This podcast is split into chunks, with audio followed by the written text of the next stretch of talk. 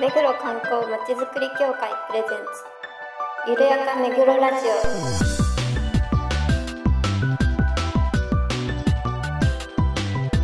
この番組は目黒に関することをゲストを交えてゆるやかにお届けする観光トークバラエティです。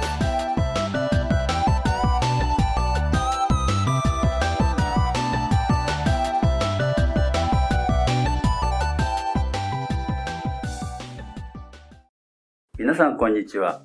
目黒観光まちづくり協会事務局長の石田です。この番組のパーソナリティを担当します。そして、番組アシスタントの石倉です皆さんよろしくお願いしますそして事務局の田中です。そして、事務局の浅野です。そして、はい、井上です。よろしくお願いします。はい、よろしくお願いします。無防備のオープニングトークなんですが、あの、年末になってね、あの、そろそろ次年度の、あ来年のカレンダーとかね、届き始めましたけれども、私もあの、ようやく手帳をね、新しくして、今日全部書き込んで、ああ。手帳を持ってないんですよね、みんなね。はい。うちはあるますあります。ありますあります。あーにゃじゃ でも書いてる？あの、予定とか。うん書いまだ書いてるあ、新しくしたの。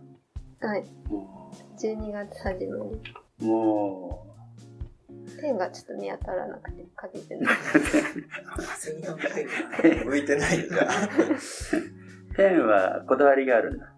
あなんかそれ用のやつがあるあるんだ。へえ。え、大きいんですか？俺なんか俺こんなちっちゃいやつ。ダイヤリーこんなちっちゃいやつです本当にうんあの基本的にスマホですけど、そうなんだよね。こうこう見たい時ってあるじゃないですかあるある。それ用私はそっちがメインだよ。そっか、他の3人さんは手帳とかは机の上のダイアリーか。カレンダーでやってる。やってないですね。まあ、まあ、スマホに予定とかさ。入れるぐらいですかね、やっぱ。うん何回かチャレンジはしてるんですけど、やっぱ続かないです。書く習慣も見る習慣もないんで。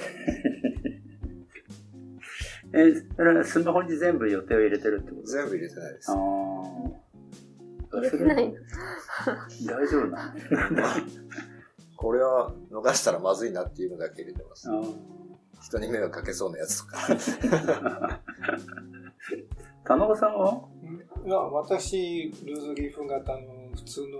あ、そうだそうだ。熱い、でっかいやつね。あ熱いっていうか、そういうやつなんだけうんど、それに、もう毎年ずっと、単純にこう、なってる。これ、もともとね、キャンパスってあるじゃないですか。はいはいはい、キャンパあれとスノートね同じパターンでね、穴が開いてるやつがあって、一日の普通のカレンダーにこう見開き一月うになってるんやつが。あれどこでも持ってってるもんね。そこにいろんなもんがね、うん。うちの家系、家族の、家系図家系図はじじゃないけれど、いろんな親族の亡くなった人とか、親父の亡くなった人とか、それこそ亡くなったら大変だ。大変なんですよ。あの、いろいろ年金の証書の番号とかで連絡取るときに全部書いてある。個人情報が満載です。やば。そんなに書くことなくないですかなんか。え、予定を全部ほら書いてるから。そんなに予定がないですよね、きっとじゃあ僕が。あ書かないでいいぐらいだからねそんな。そんなに出かけもしないし。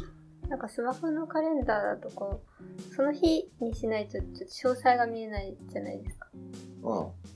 でもなんかポチってついてるから、この日なんか、あ、歯医者の予定だみたいなさ。そんぐらい。つまらない人生送ってんな、みたいな顔されましたけど、今。そうか、予定がないのか。そもそもね。ないですね、そんなには。なるほど。だったらいらないもんね。はい。浅野さんは？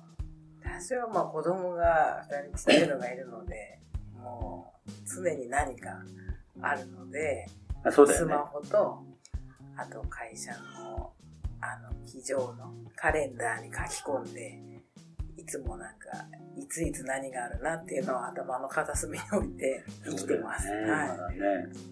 さんがね、小さいから、いろいろイベントはあるでしょうし。い。まあこれからあるもん。ね。そうですクリスね。マスあるし、正月あるし。うんいろいろ、でもまあ、ね、管理しているようで、スケジュールをこう公募してたりするので、ね、いろいろ反省することしきりですけど。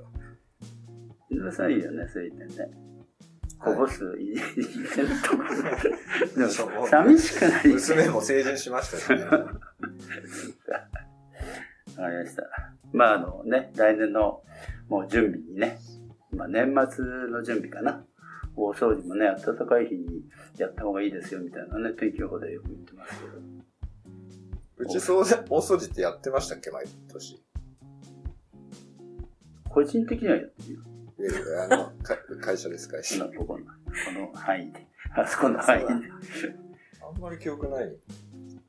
3月にだあれだよね。棚卸しみたいに何回かやったよね。向こうの。売り物記とか。憶ない。私はちょっと参加してないから。あ参加してない。はためて見てるだけ。見見てもない。そうね、大掃除やってないね。まあ、毎日ほら、お掃除入ってるからね。そうですね、ありがたいですね。で机の上もほら、拭いてくれてるし。そうなんですね。うん。まあもうね、あの、聞きの皆さんも、大掃除、それから、年末年始の準備、ね、あの、年賀状もね、そろそろ書かないと、正月あの1日に届かないということもありますんで、準備を始めましょう。ということで、コーナーに行きましょ 情報ゼロでしたけどう。はねい。。ゆるめるイベントレポート。今回は当協会と目黒区の共催で12月2日3日で実施した気仙沼復興応援ツアーをご紹介します。宮城県気仙沼市と目黒区は2010年9月に友好都市協定を締結しました。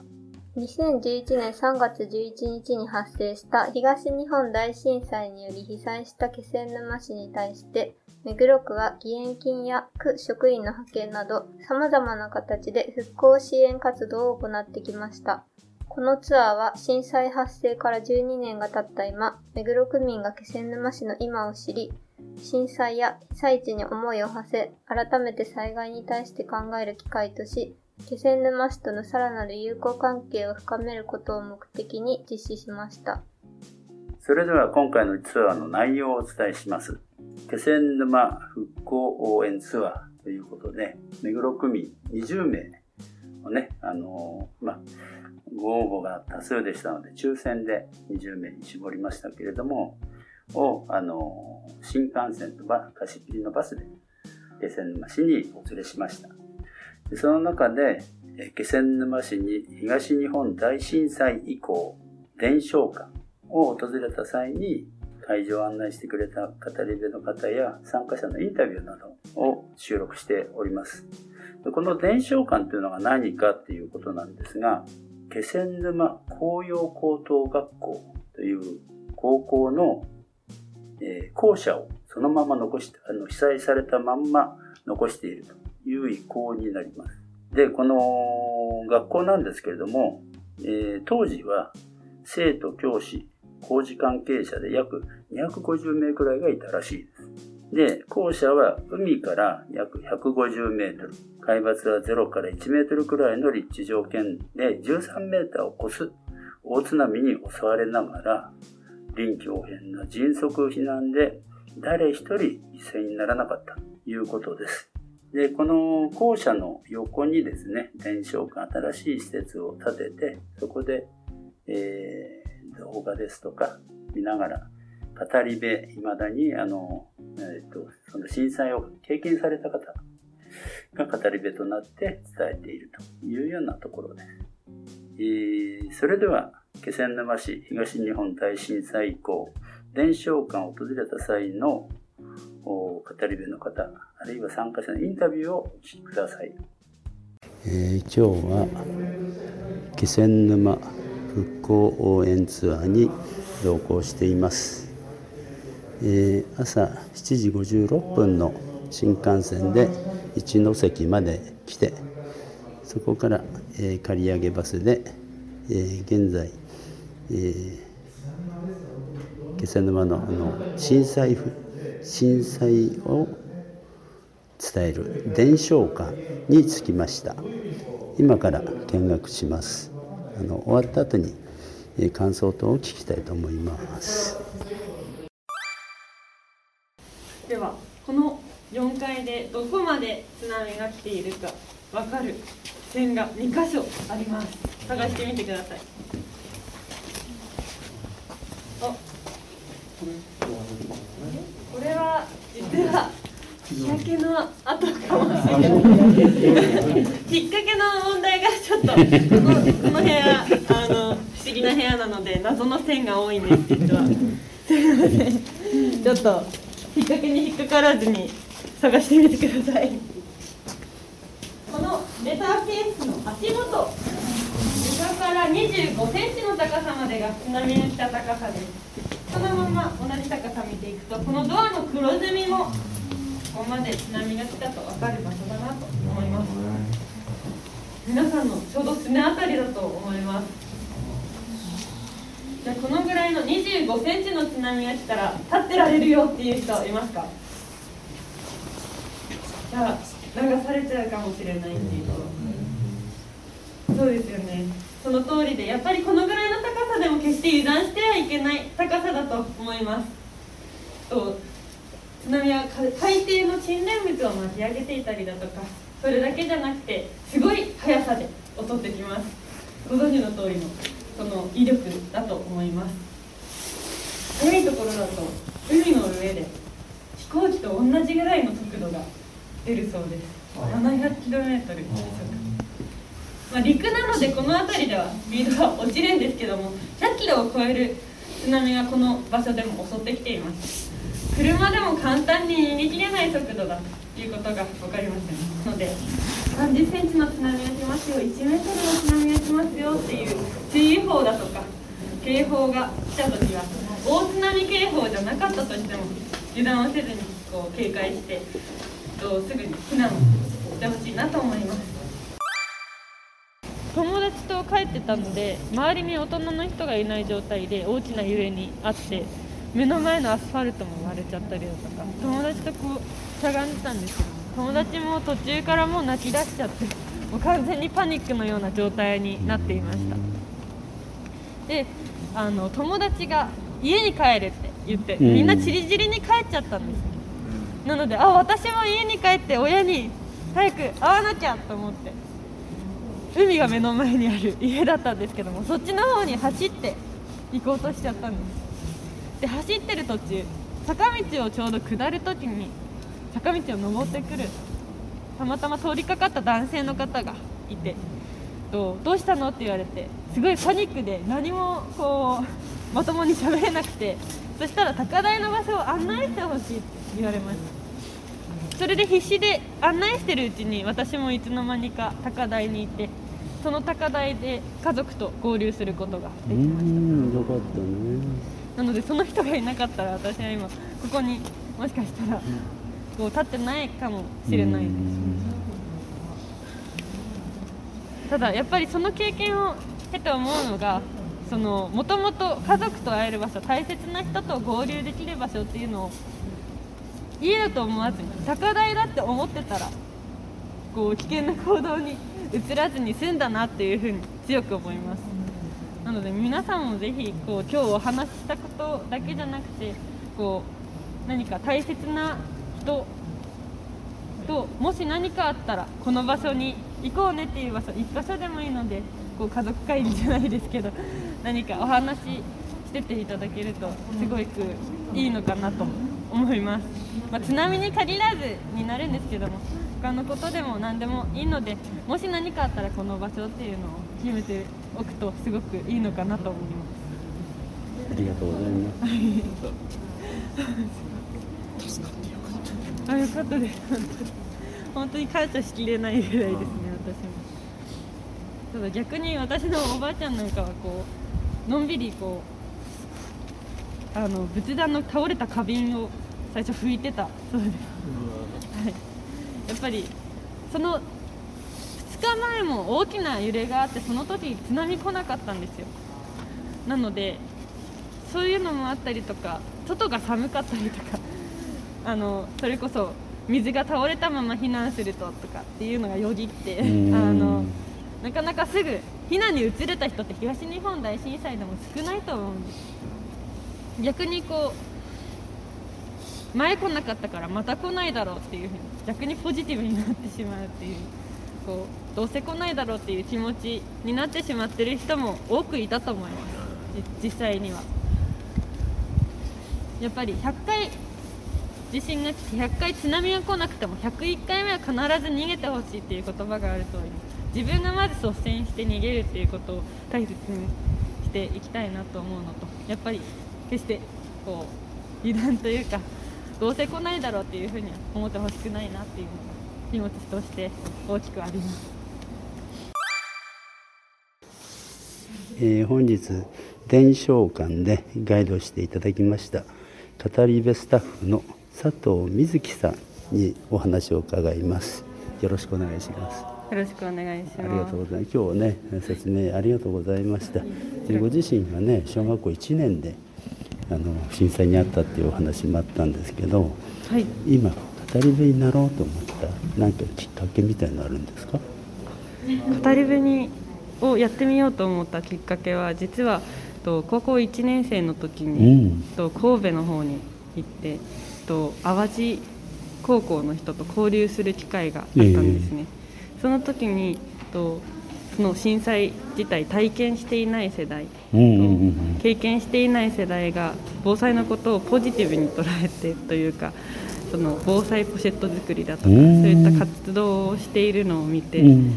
と自分が経験している世代なのでその知らない世代につないでいくためにはこの自分の知っていることをつないでいくっていうことが大切なんだなっていうのをすごい思って、うんちょっとあとはやってみたいなっていう単純な好奇心もあって始めてみあました。そうなんですね、ただあのーガイドしてて辛くなることっていうのは大丈夫なんでしょうか、そうですね。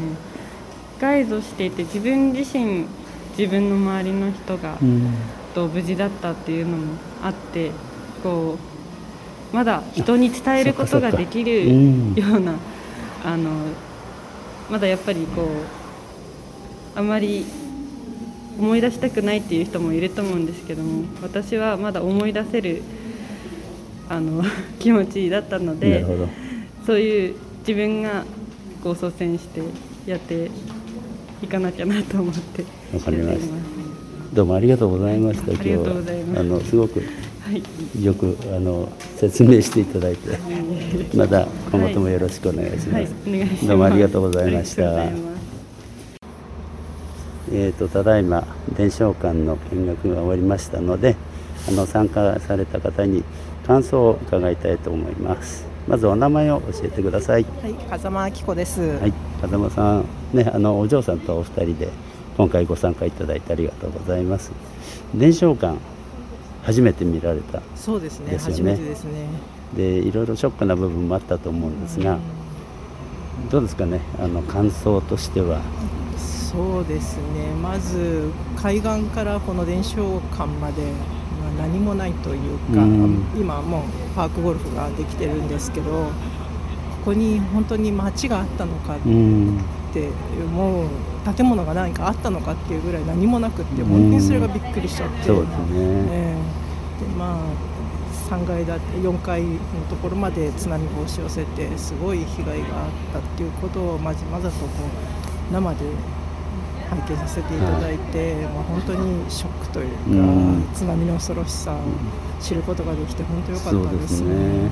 あの当時当時はあの東京にいらっしゃった。そうですあねそうなの。東京で働いてまうしてん。やっぱり歩いてあ歩いて帰ったんですね、はい。あそうですか。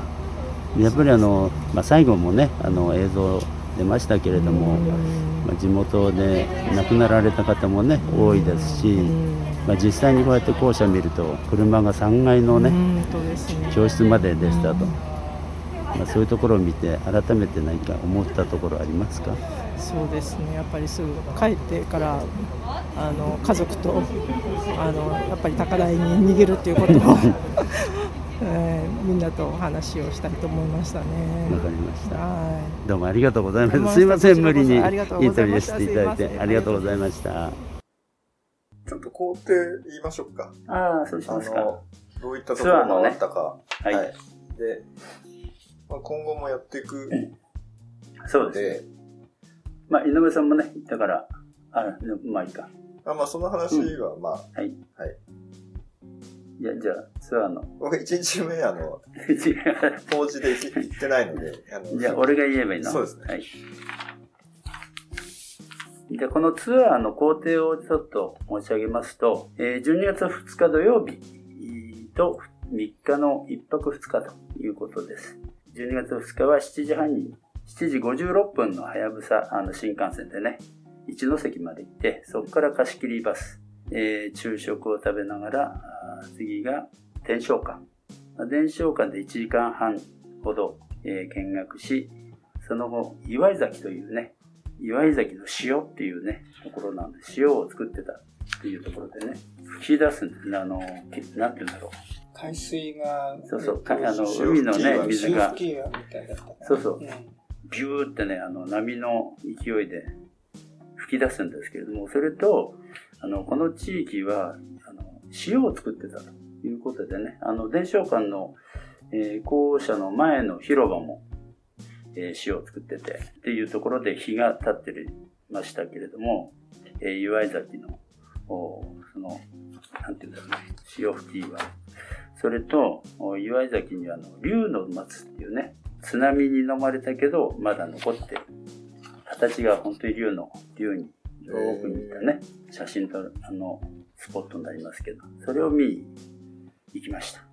でその後、あの、気仙沼の海の位置というところがあるんですが、そこでお土産とかね、ね中には氷の水族館とかシャークミュージアムもありました。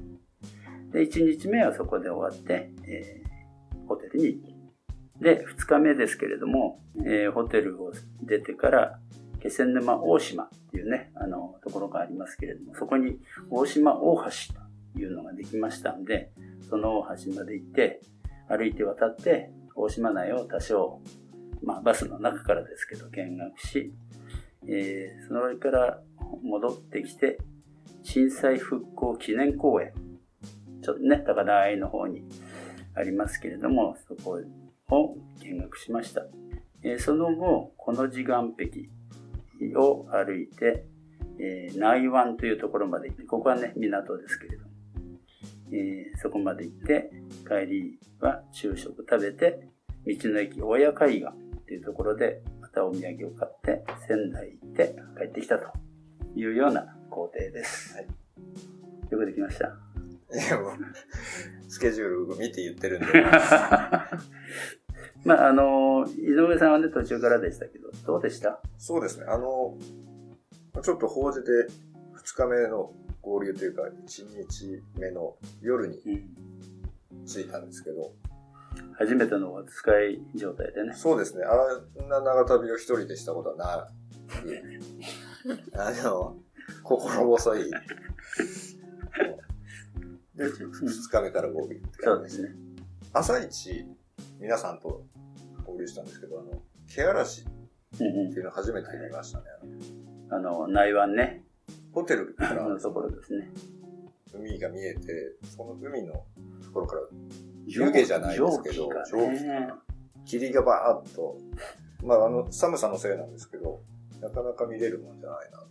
寒くて、あの、太陽が当たってると出るみたいなこと言ってましたね。結構長い間ええ見えて長いことやってた。やってたじゃない。あったね。あとやっぱ皆さん、真面目にというか、真摯にうん。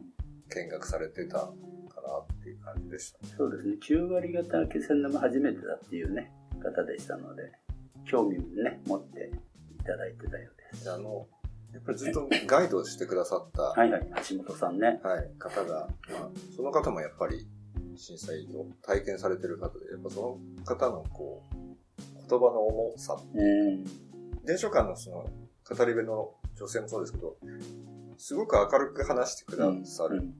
なんかそんなに重い気持ちで行くツアーでもなく、楽しいんだけども、なんか、なんかこう、心になんかこそう、残るう、よね。思うところが、なんか、自然にできるみたいな、すごくいいツアーだなとは思いました。田中さんは気仙沼を気仙沼はね、えっと、東日本の震災の前にも通過はしてるし、東日本の後に、まあ、あの、罹災証明発行するみたいな形で区の職員として派遣されて、しばらくちょっと短い期間でしたけど、うん行ったりなんかしたんで、先ほどの言われた紅葉ん高校のところとか、岩井崎のところとか、もうみんなある程度、あの、その時、時間が空いてる時に行かしてもらったので、あの、大体はわかる。で、あそこの時、津波が来た場所っていうのが、もうすごく上のところまで来てんですよね。その時まだ、あの、派遣、えっと、震災からまだ年、日にちがそんな経ってない時だから、こんなとこまで来たんだったら、たまったもんじゃないね、なんていうような。じゃあその頃はまだあの、船が乗り上げてる乗り上げてるのも見ましたしね、あの、鹿分のとこですね、ところとか、いろいろ、あとまだあの、港のところとかそういうところもまだ地盤沈下みたいに位置してて、ほとんど水がまだ、あの、あ満潮時にはまだ水うん。水が、えっと、かなり陸地の中まで入ってた形だった時だった。そうなんだね。伝承館、4階建ての校舎ですよね。そうそう。で、4階まで波のあ、水の跡がやっぱあるんです。ここまで来てる。